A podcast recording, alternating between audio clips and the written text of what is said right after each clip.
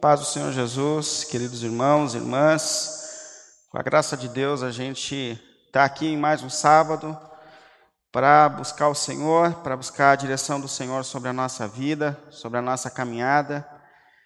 Feliz, apesar das lutas, porque a gente consegue ter esses momentos de introspecção, de oração, porque a gente consegue ter esse tempo, esse dia dedicado a Deus onde a gente busca e onde a gente sabe também que Ele toca a nossa vida e toca a nossa caminhada.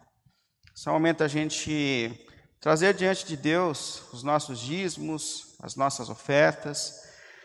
Eu não tenho dúvidas de que uma das questões que mais inquietam os nossos corações é a nossa questão financeira. É essa incerteza a respeito do futuro, a respeito do sustento, a respeito de como nós continuaremos, apesar é, dos desafios que a gente tem vivido e que tem nos alcançado.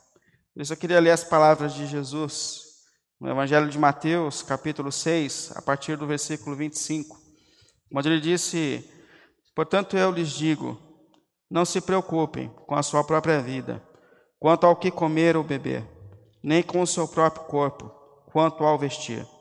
Não é a vida mais importante do que a comida e o corpo mais importante do que roupa? Observem as aves do céu, não semeiam, nem colhem, nem armazenam em celeiros, contudo, o Pai Celestial as alimenta. Não tem vocês muito mais valor do que elas? Quem de vocês, por mais que se preocupe, pode acrescentar uma hora que seja a sua vida? Por que vocês se preocupam com roupas? Vejam como crescem os lírios do campo.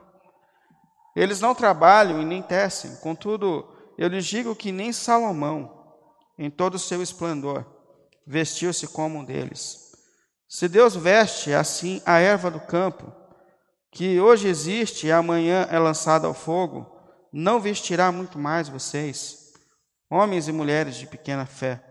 Portanto, não se preocupe dizendo o que vamos comer, ou o que vamos beber, ou o que vamos vestir, pois os pagãos é que correm atrás dessas coisas mas o Pai Celestial sabe que vocês precisam delas.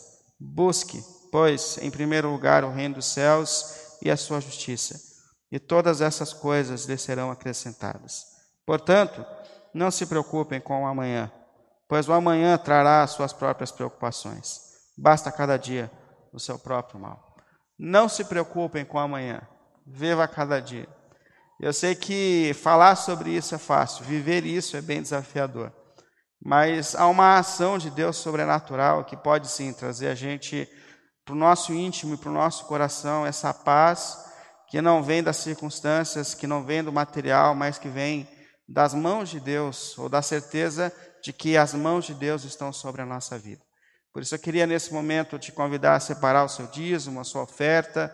Não se esqueça que você precisa depois mandar o comprovante para a tesouraria, mas separe aí aquilo que você tem sabe que é da parte de Deus, que vocês têm separado para Deus, mas separe também o seu coração e a sua mente nesse momento, para que essa paz é, que Jesus, o Senhor, nos ofereceu, de fato venha invadir o seu coração e acalmar todas as áreas da tua vida. Oremos. Santo Deus e Pai, pelo nome santo do nosso Senhor Jesus Cristo, mais uma vez nós estamos aqui, Senhor.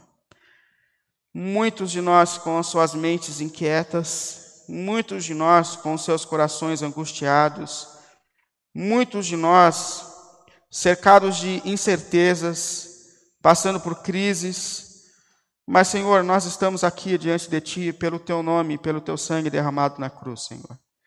Mais do que oferecendo os nossos dízimos e ofertas com louvor e gratidão a Ti, mas oferecendo a Ti também, Senhor, os nossos corações e as nossas mentes, colocando diante de Ti, Senhor, todas as nossas inquietações mais íntimas, reclamando de Ti, Senhor, que essa paz que não vem do mundo, que essa paz que não pode vir de recursos materiais, Senhor, mas que essa paz que só o Senhor é capaz de derramar sobre mentes e corações, nesse momento seja derramado sobre nós, Senhor, sobre os nossos lares e sobre as nossas vidas, Senhor.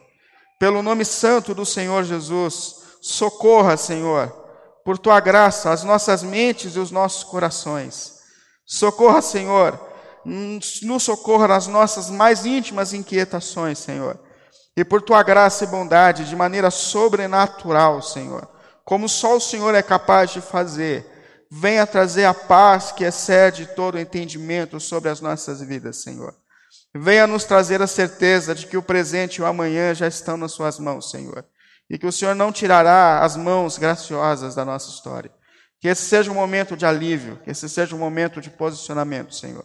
De vidas que querem viver para a Tua glória e para Teu louvor. Aceita diante de Ti, nesse momento, o nosso dízimo, a nossa oferta diante do Senhor. Que não seja mais do que louvores, corações gratos se oferecendo e mostrando que confiam em Ti, Pai. Pelo nome de Jesus. Pelo nome de Jesus. Amém. Que Deus te abençoe.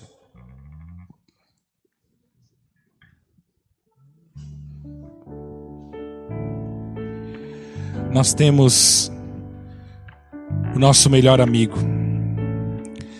Quando nós falamos de amigos, amizades, em quem nós podemos confiar? E eu digo para você que você pode confiar única e exclusivamente em Jesus Cristo, que é o nosso melhor amigo, e não existe nada melhor do que ser amigo de Deus. Não existe nada melhor do que ter o conforto de você conversar com esse seu melhor amigo, de você desabafar, de você colocar os problemas, as dificuldades, as tristezas nas mãos do Senhor Jesus. Por isso que você pode cantar conosco que não existe nada melhor do que ser amigo de Deus. Caminhar segundo a palavra de Deus. E nós temos feito isso, meus irmãos. Nesses momentos de pandemia, nesses momentos de dor, onde parentes, colegas, amigos estão perdendo a vida. Nós temos que nos apegar cada dia mais em Cristo Jesus. Nós temos que nos apegar cada dia mais em Cristo, nosso Salvador, o nosso melhor amigo, porque Ele tem feito infinitamente mais em nossas vidas, tem suprido as nossas necessidades, tem trazido a saúde para você, para sua família, e você está blindado pelo sangue do Cordeiro de Deus. Não existe.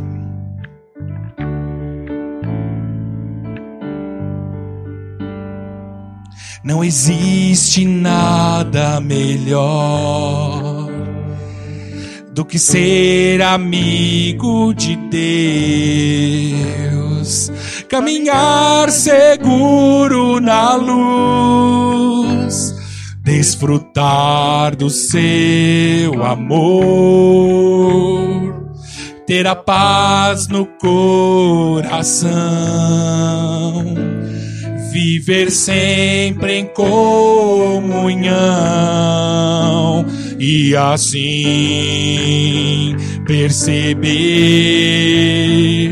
a grandeza do poder de Jesus,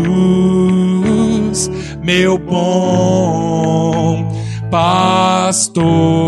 Vamos cantar novamente, não existe nada melhor não existe nada melhor do que ser amigo de Deus, do que ser amigo de Deus, caminhar, caminhar seguro na luz, desfrutar, desfrutar do seu amor, ter a paz, ter a paz no coração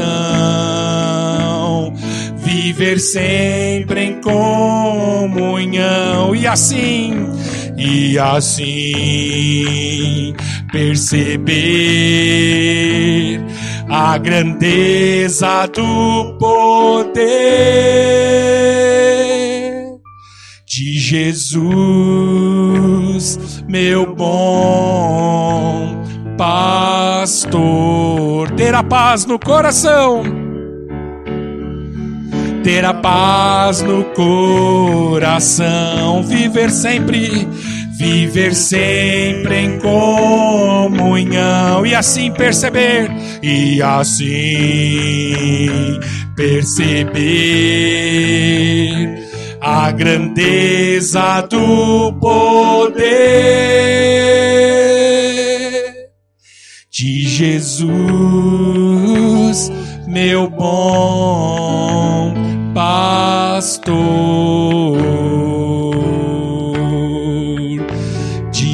Jesus, meu bom pastor. Ele é nosso amigo, ele é o nosso melhor amigo, nosso companheiro. Aleluia, Jesus.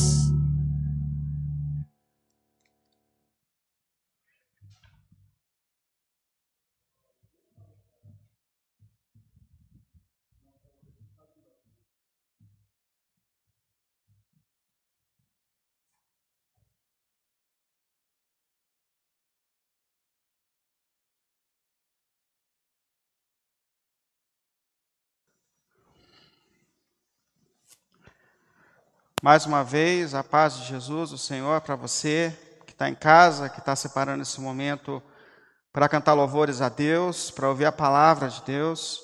Que essa paz de Jesus esteja sobre a sua família, sobre toda a sua casa, e, acima de tudo no seu coração. Eu estou aqui mais uma vez para a gente separar um texto da palavra de Deus, para ter um momento de reflexão, de introspecção. E hoje eu queria ler a Bíblia em Efésios, na carta aos Efésios, capítulo 4, a partir do versículo 10. Eu queria que você separasse aí esse texto.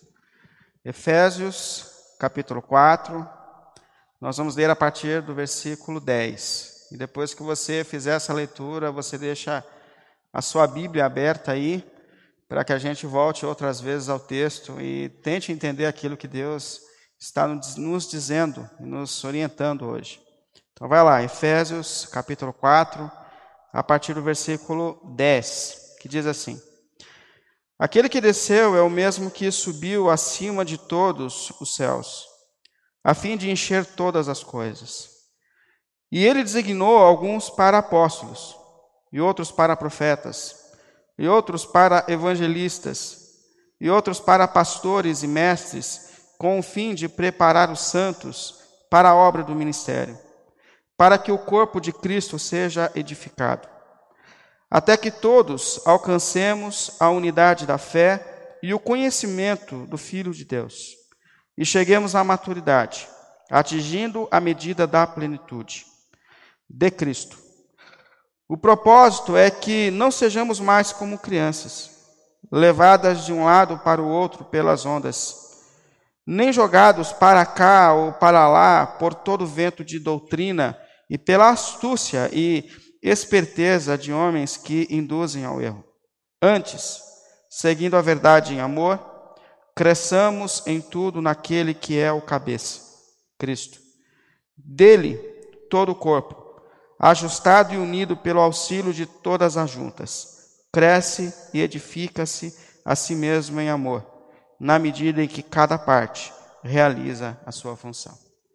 Diante da palavra de Deus, eu queria te chamar mais um momento de oração, a pedir mais uma vez que Deus, o Senhor, venha nos dirigir, nos falar por meio da sua palavra. Oremos. Santo Deus e Pai, pelo nome santo do Senhor, mais uma vez nós nos colocamos aqui diante de Ti. Só o Senhor conhece os nossos corações, só o Senhor conhece o íntimo do nosso ser. Só o Senhor sabe como nós estamos nesse momento parando para te ouvir e para ouvir a Sua palavra. Mas nós, nesse momento, Senhor, em Sua graça e em Sua misericórdia, colocamos os nossos corações e as nossas vidas diante de Ti, Senhor. Buscamos de Ti, Senhor, direcionamento para a nossa caminhada. Pelo nome santo do Senhor Jesus, grande Deus e Pai. Nós sabemos que nesse momento, Senhor, existem muitas e muitas vozes clamando a Ti por socorro. Existem muitas e muitas vozes buscando direção de Ti, Senhor. E aqui o Senhor tem mais um grupo, mais um corpo, separado por Ti, que quer ouvir de Ti a Tua vontade, que quer viver para a Tua glória, Senhor, que quer continuar vivendo preso a Ti, relacionado contigo e com a Sua palavra, independente dos desafios que nos têm alcançado, Senhor. Por isso nós te pedimos, Deus e Pai, pelo nome santo do Senhor, venha direcionar as nossas vidas. Use esses minutos que nós estamos aqui diante de Ti para falar aos nossos corações, para trazer direcionamento às nossas caminhadas. Assim nós oramos, Senhor, pelo nome santo do Senhor. Amém. Amém e amém. Bom, eu confesso que pensei muito essa semana sobre o que falar aos irmãos. Nós Vemos de uma série de reflexões sobre perseverança, onde nós falamos de histórias extraordinárias, de pessoas que, assim como nós, passaram por fases extremamente difíceis e desafiadoras em suas histórias, mas que persistiram no seu relacionamento com Deus, persistiram no seu, na sua fé em Deus, na sua confiança em Deus, e que viveram coisas extraordinárias. E, e não porque eram pessoas extraordinárias, mas porque confiaram em um Deus extraordinário, que muda a nossa história, que coloca suas mãos extraordinárias sobre a nossa vida e nos dá tempos incríveis. E com tantos exemplos de homens e mulheres de Deus, nós fomos motivados e chamados a perseverar, a continuar confiando em Deus. E acima de tudo, eu acho que a frase mais importante para isso é que nós estamos sendo chamados a persistir no nosso relacionamento com Deus, mesmo diante das circunstâncias difíceis que nós estamos vivendo. Nós estamos sendo intimamente chamados à oração, nós estamos sendo chamados à palavra de Deus, independente das circunstâncias que nos tenham alcançado. É, é muito comum, quando a gente passa por momentos difíceis, desafiadores da nossa história, ou que a gente pare de orar, ou que a gente desista, ou pare de persistir no nosso relacionamento com Deus. Porém, é isso que nós estamos sendo chamados a viver nesse momento. Você está sendo chamado a persistir na sua relação com Deus, na sua comunhão com Deus, numa relação que vai além do culto, além do dia, é, além das circunstâncias básicas da vida. Deus continua presente nas nossas vidas. Deus continua ouvindo as suas orações. Deus continua com os olhos sobre a sua história. E cabe a mim a você não permitir que esse tempo de afastamento social se torne um tempo de afastamento espiritual. Cabe a mim e a você persistir no nosso relacionamento com Deus. Porém, apesar das circunstâncias e das fases, eu sei que a missão que eu carrego, como quem prega o Evangelho, não é só dar doses de, de motivações para que a gente continue, mas que a função essencial que eu carrego como quem prega o Evangelho é confrontar a minha e a sua maneira de viver. É deixar com que a palavra de Deus, o Evangelho de Deus pregado, confronte a nossa realidade e, e nos ajude para que a gente tenha posicionamentos para viver uma vida para a glória de Deus. Por isso eu queria muito falar com você nesse tempo sobre igreja, sobre o que é ser igreja, é sobre o desafio de ser igreja. É essa igreja que está além do tempo, além do templo, além das condições comuns. Eu queria falar com você sobre o que de fato Deus espera de nós a olhar para a igreja, além do tempo do templo, mas olhar para a igreja como um povo que está diante de Jesus, num processo de amadurecimento e transformação. A olhar para a igreja como um povo comprometido com Cristo e com o seu ensino e com a sua palavra. Olhar para a igreja como um ambiente de amor, comunhão e transformação. Certa vez Jesus viu o movimento que os gregos faziam para reunir tudo em suas assembleias e todas as questões que eles tinham, eles reuniam um grupo de pessoas para discutir os assuntos que surgiam. Jesus olhou para essa cultura do grego, dos gregos e falou assim: Eu farei a minha igreja. Isso é, ser igreja é, é, é ser um grupo de pessoas, ou grupos e grupos de pessoas que estão reunidas em torno de Jesus e em torno da palavra de Jesus. Por isso eu queria falar com você sobre alguns estágios que a gente tem como igreja, para deixar com que o propósito do Deus Redentor se cumpra na nossa vida. Falar como igreja nesse ambiente de amadurecimento, nesse ambiente de comunhão, nesse ambiente de transformação de vidas e histórias. Primeira reflexão que eu queria fazer com você sobre igreja é falar com a igreja, ou falar de igreja, como um lugar de pessoas que foram redimidas por Jesus mas que estão vivendo um profundo processo de transformação nas mãos de Jesus. Que a igreja é um lugar de amadurecimento e crescimento. Primeiro lugar aqui, a igreja é um lugar de amadurecimento e crescimento. E eu queria falar sobre alguns estágios que levam a gente a esse propósito do crescimento e do amadurecimento. Quais são os caminhos que Deus tem para a gente para que cada um desses propósitos que, eles têm pra, que Ele tem para nós se realizem na nossa vida e na nossa história.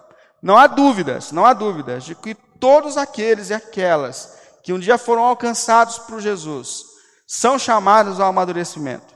O texto que nós lemos, ele diz: Até que todos alcancemos unidade na fé, conhecimento do Filho de Deus e cheguemos à maturidade, atingindo a plenitude da estatura de Cristo. Isso é, todos nós que um dia entendemos o que Cristo fez na cruz, estamos seriamente convocados a um processo de transformação da nossa vida e da nossa história. E a questão que a gente traz é: quais são os caminhos, falando sobre maturidade cristã, quais são os caminhos para que essa maturidade planejada e desejada por Deus alcance as nossas vidas e alcance as nossas histórias? Eu coloquei aqui três caminhos que eu percebi nesse texto, para que esse propósito de maturidade alcance a minha história e a sua história. Eu espero que faça sentido para você também. Primeiro, é, é entender qual é o propósito de Deus para as nossas vidas.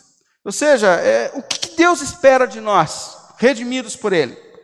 É, o, que, o que expressa que nós estamos amadurecendo e que os propósitos de Deus estão se cumprindo em nossas vidas e histórias. É, quais são os sinais? O que Deus espera de mim? O que Deus espera de você? E esse primeiro versículo que a gente leu aqui, o versículo 13, ele dá sinais para a gente do que Deus espera de mim é, de quais são os caminhos que Deus tem para mim. Versículo 13.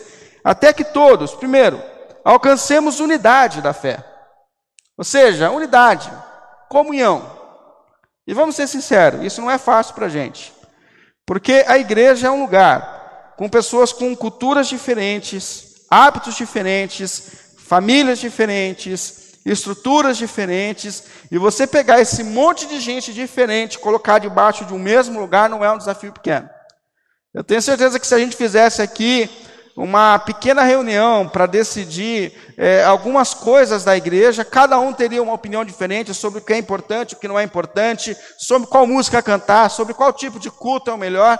Nós sabemos que a igreja é um lugar de pessoas diferentes.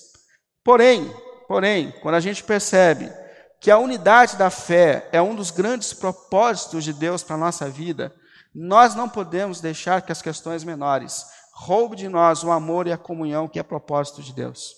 Porque de fato a gente tem diferenças, mas aquilo que a gente pensa igual é muito maior. Porque o que nós somos? Nós somos um povo redimido pela cruz. Todos nós, independente das diferenças, fomos lavados no mesmo sangue. Somos filhos do mesmo Pai cremos que Jesus é Deus, cremos que Jesus morreu pelos nossos pecados, mas que ressuscitou ao terceiro dia e que hoje está à destra do Pai, cremos que Ele mesmo prometeu que em breve descerá dos céus e virá nos buscar. As coisas que são maiores não podem omitir ou apagar as que são menores. E é isso que Deus está dizendo. Existem coisas maiores que unem vocês na caminhada. E um dos propósitos que Deus tem para a nossa vida é unidade na fé. Um dos sinais de que nós estamos amadurecendo em Deus é quando a gente começa a viver em comunhão, deixando de lado as coisas pequenas e deixa com que as coisas maiores venham alinhar a nossa vida e a nossa história. Segundo propósito que Deus tem, que leva a gente a esse caminho de maturidade, é conhecer Jesus. Conhecer mais a Jesus. Porque ele diz assim, ó, até que todos é, alcancemos a unidade na fé, unidade na fé do conhecimento do Filho de Deus.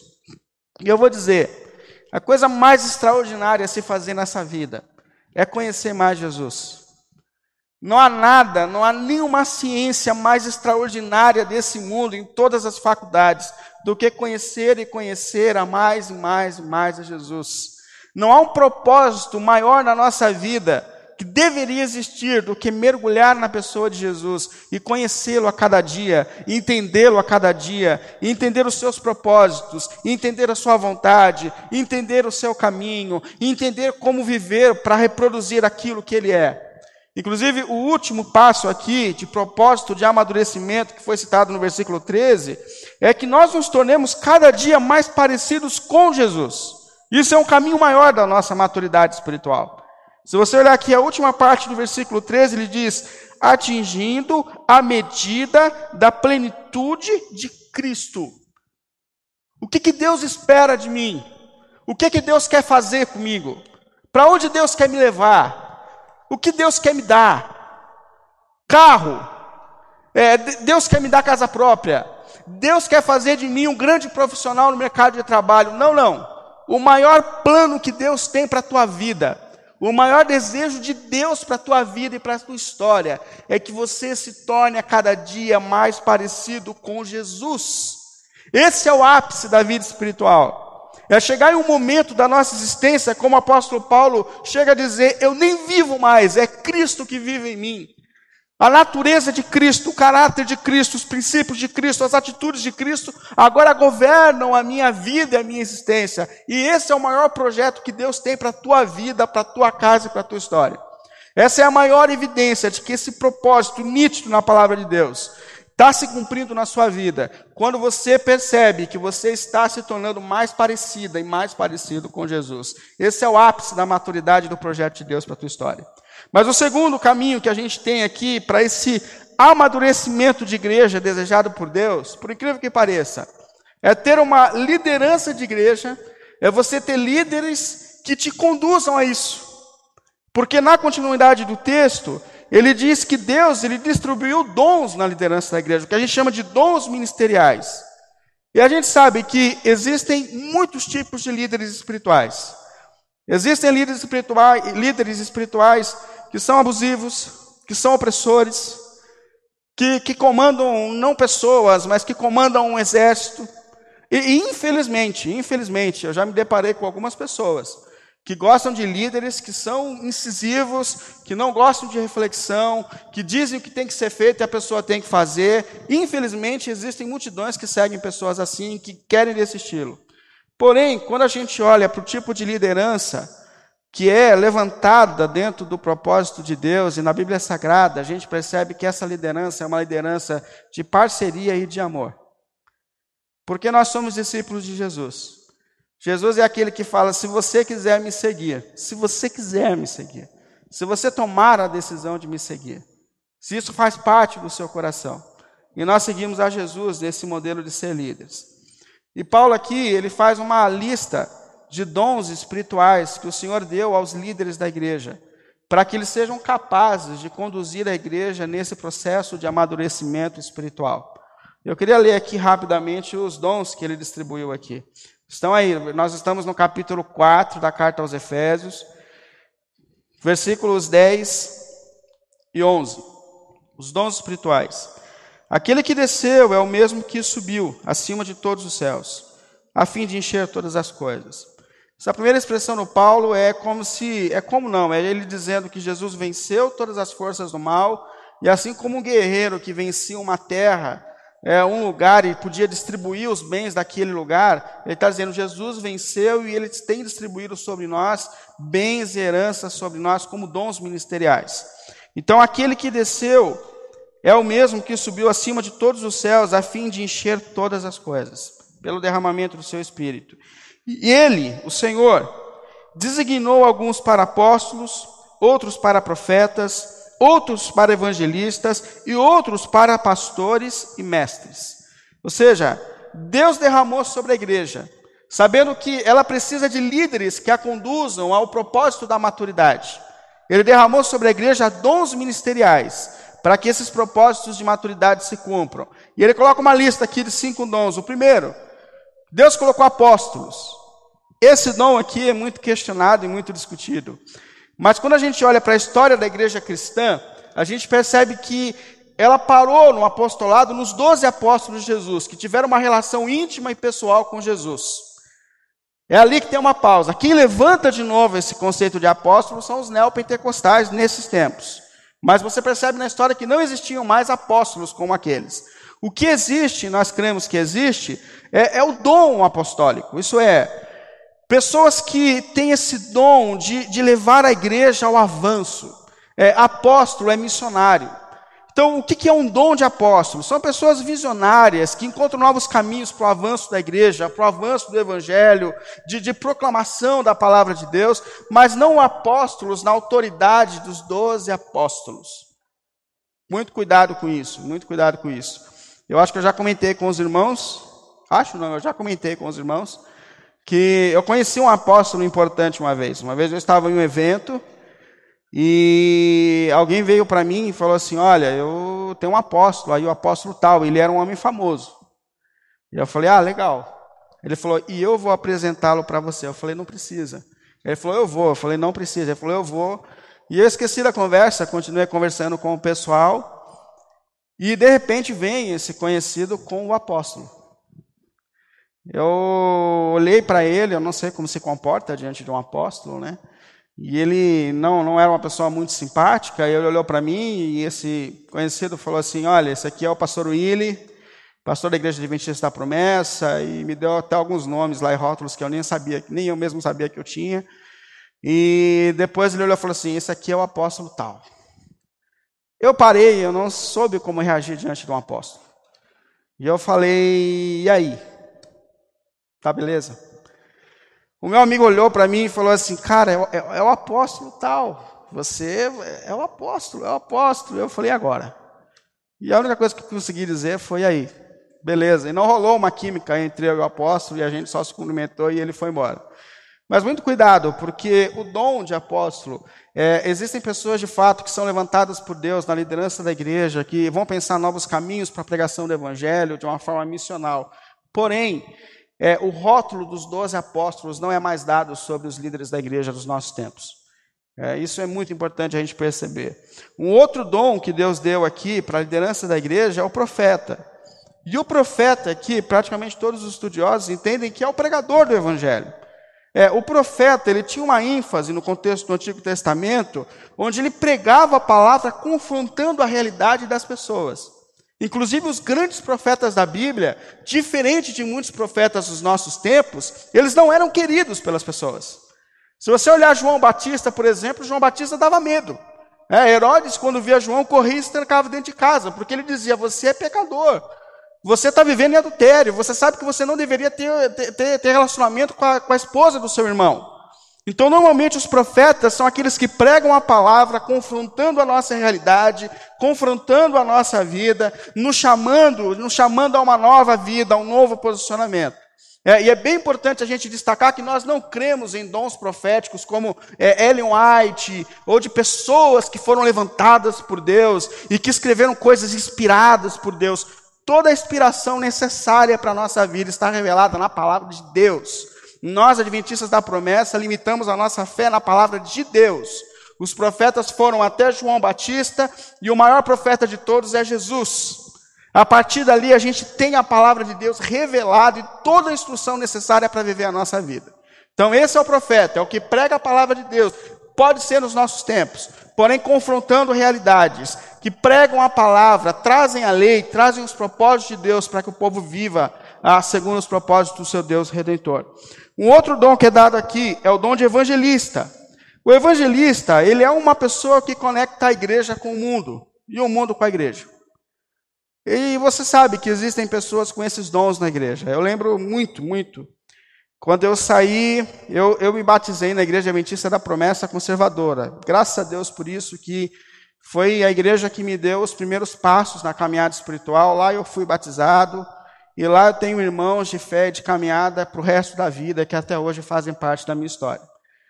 Porém, eu lembro que em algum momento da minha história, eu olhei para Simone, para minha esposa, e falei assim: eu acho que eu não sou conservador, eu acho que alguns aspectos da fé conservadora não têm a ver comigo. E nós oramos a Deus e decidimos então que nós passaríamos a congregar na Igreja Adventista da Promessa e não na promessa conservadora. E você imagina duas pessoas saindo da sua igreja, onde você nasceu, onde você foi criado, onde você tem seus parentes, chegando numa igreja completamente desconhecida, com pessoas, com poucas pessoas conhecidas, um ambiente diferente. Mas eu lembro, e a Simone também lembra disso. Tinha um presbítero chamado Daniel. Daniel faleceu jovem, há alguns anos, porque ele era cardíaco. Mas o Daniel recebeu a gente com um amor, com um carinho, ele teve uma capacidade de pegar a gente lá e de trazer a gente para dentro que marcou a nossa vida de uma maneira única e histórica. Portanto, existem pessoas na liderança da igreja que têm essa capacidade de conectar aqueles que chegam, de por vezes conectar o próprio mundo com a igreja. E um outro dom que ele citou aqui é de pastores, que Deus levantou entre a liderança da igreja pastores. Isso é, pessoas que têm uma capacidade, um dom pastoral que se preocupam continuamente com pessoas, que, que vai um a um, que tem uma relação íntima com a comunidade local. É, e existem pessoas aqui que eu vejo que o tempo todo estão preocupadas e, e, estão perguntando. Isso é um dom dado por Deus. Isso é um dom dado por Deus. E por fim, nessa lista, ele fala que Deus deu pastores e mestres. O que, que é um mestre? O que, que é esse dom dado por Deus? É um capa uma capacidade dada por Deus a algumas pessoas de pegar algo difícil e fazer com que aquilo se torne simples e aceitável e compreensível às pessoas. Sabe quando você lê um texto da Bíblia e você fala, não entendi nada? Aquele que tem o dom de mestre, ele vai ler o texto e ele vai te explicar o que Deus está dizendo de uma maneira simples e aplicável para a tua vida e para a tua história.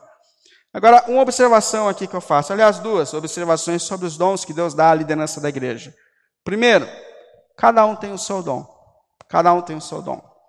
E às vezes você espera do teu pastor, o teu líder, uma coisa que ele não tem de Deus, porque não é o dom dado por Deus para ele. Então fique atento com isso. Não exija eh, de alguém aquilo que não é o dom e a habilidade que ele recebeu de Deus. Fique muito atento a isso. E uma outra questão é a gente observar por que, que Deus dá o dom aos líderes da igreja. E no versículo 12 ele deixou isso muito claro. Com o fim de preparar os santos para a obra do ministério, para que o corpo de Cristo seja edificado. Percebe isso? Por que, que Deus levanta lideranças na igreja? Para o fim, para o fim de preparar os santos para a obra do ministério. Importante você perceber que pastor, que líder espiritual, não é chamado para mimar crentes, para falar que os seus sonhos serão realizados. Mas o pastor, o líder, ele é chamado por Deus para aparelhar os crentes, para ensiná-los a viver para a glória do Deus redentor. O pastor ele é chamado por Deus para pregar a palavra de Deus, para ensinar os princípios do evangelho de Deus, para que assim nós cresçamos e amadureçamos dentro daquilo que Deus tem nos chamado para viver. E é importantíssimo a gente perceber que para que esse propósito que Deus tem para a nossa vida, de amadurecimento, de crescimento, transformação, é essencial que você tenha na sua vida pastores, líderes que te conduzam nesse processo que te mostrem qual é esse caminho, que confrontem a sua vida, a sua caminhada com a pregação do Evangelho, para que a vontade do Deus Redentor se realize na sua vida e na sua história. Então, a, liderança é um dos caminhos essenciais para que nós sejamos conduzidos à maturidade. Infelizmente, muitas e muitas igrejas de Cristo, locais, não estão amadurecendo porque não têm líderes que têm coragem de confrontar a vida e a realidade deles para que eles amadureçam e cresçam para a glória de Deus. Porém, nós sabemos que todos nós, muito em breve, estaremos diante de Jesus, o Senhor, e que Jesus já nos avisou, dizendo que muitos dirão: Senhor, no teu nome fizemos coisas extraordinárias, mas Jesus vai olhar e dizer: Eu nunca conheci vocês, vocês nunca andaram comigo, vocês nunca abraçaram os meus propósitos para a sua vida e para a sua caminhada. Portanto, é importante, é essencial a gente perceber que nós, como líderes, e que você, como crente, procure uma liderança que te conduza aos propósitos de Deus, que te confronte, que te ensine a viver uma vida para a glória do teu Deus Redentor. Terceiro e último, caminho para que a gente consiga, pela graça de Deus, alcançar a maturidade, é ter crentes engajados com o processo de amadurecimento. Ou seja, crentes que desejam crescer. Olha, não há dúvidas, não há dúvidas de que o amadurecimento espiritual, ele é um propósito de Deus para a igreja. Está nítido. Se você continuar lendo aí o texto, a partir do versículo 14, Deus disse assim, ó, o propósito, isso é o propósito de Deus. O propósito é que não sejamos mais como crianças. Nós somos gerados espiritualmente. Mas não é para caminhar como criança eterna. O propósito é que não sejamos mais como crianças, levadas para um lado e para outro pelas ondas, sem, sem nem jogados para cá ou para lá por todo vento de doutrina. Esse é o propósito de Deus. Ou pela astúcia e esperteza de homens que induzem ao erro. Inclusive aqui ele está falando de algumas evidências de quem não amadurece espiritualmente. Inconstância. Os crentes inconstantes, eles são uma vida hard. Eles, eles vivem no radical. Ou eles estão aqui na igreja se quebrantando, chorando, vivendo um momento extraordinário, ou eles estão na lona da vida espiritual. Crentes, crentes maturos são assim, eles não são estáveis, eles não são lineares, eles não aplicam o culto à vida. Então, pessoas que são levadas pelo vento, que mudam de acordo com as circunstâncias. O vento sopra para lá, ele está para lá. O, o, mar fica bravo, ele não sabe lidar com as circunstâncias. Então, evidências de pessoas que não estão amadurecendo, Deus está dizendo.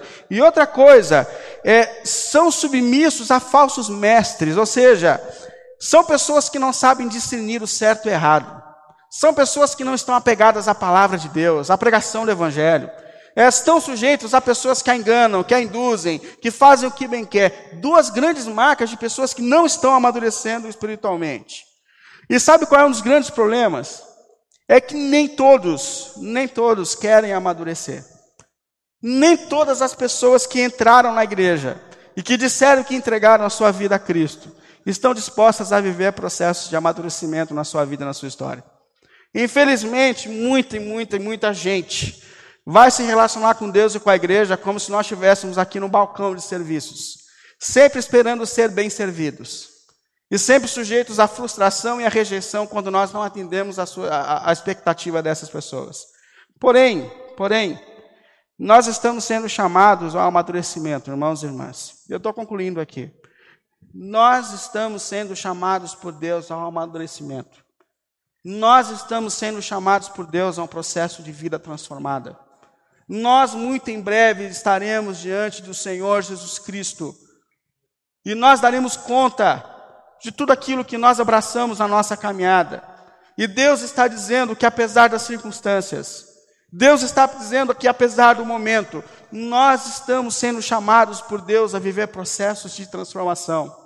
E uma das maiores evidências de que o propósito de Deus está se cumprindo na minha vida e na tua vida é quando nós nos colocamos nas mãos de Deus na expectativa de servi-los. Quando a gente para de fazer da nossa fé um balcão, onde nós buscamos aquilo que nós queremos, mas nós nos colocamos diante de Deus dizendo: Eu quero fazer a tua vontade. Eu tenho visto o que o Senhor já fez por mim.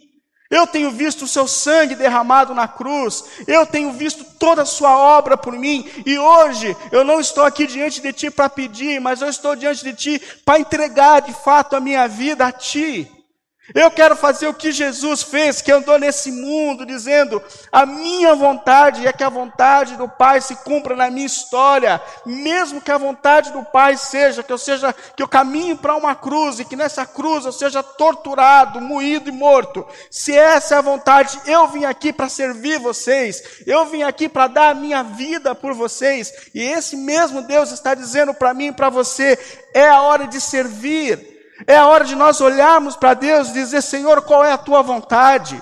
Quais são os seus planos? Para onde o Senhor quer me levar? Qual é o caminho de maturidade que eu tenho que viver? Quais são as, as transformações que precisam acontecer na minha vida? O que eu preciso começar a fazer para te servir? O que eu preciso parar de fazer para te servir e para viver para a tua glória?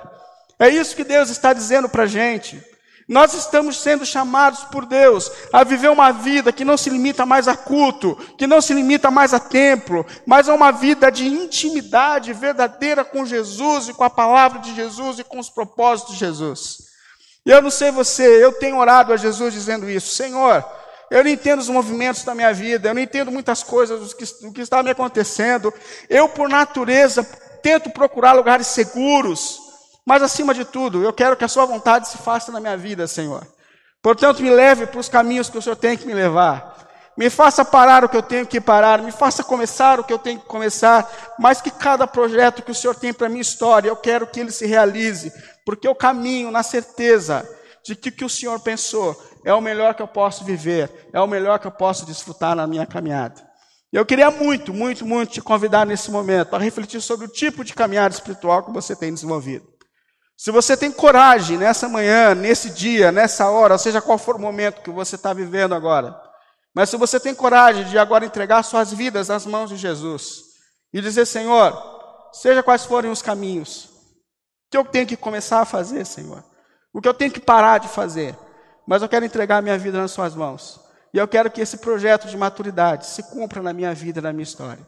Seja quais forem os caminhos, seja qual for a tua vontade, eu confio que aquilo que o Senhor pensou para mim é o melhor que eu posso viver, é o melhor que eu posso desfrutar. Pega a sua vida nesse momento junto comigo, coloque aos pés de Jesus e peça a Ele para que cada projeto dele na sua vida e história se cumpram para a glória do Deus que nos redimiu pelo sangue derramado na cruz. Amém? Queria te convidar à oração nesse momento.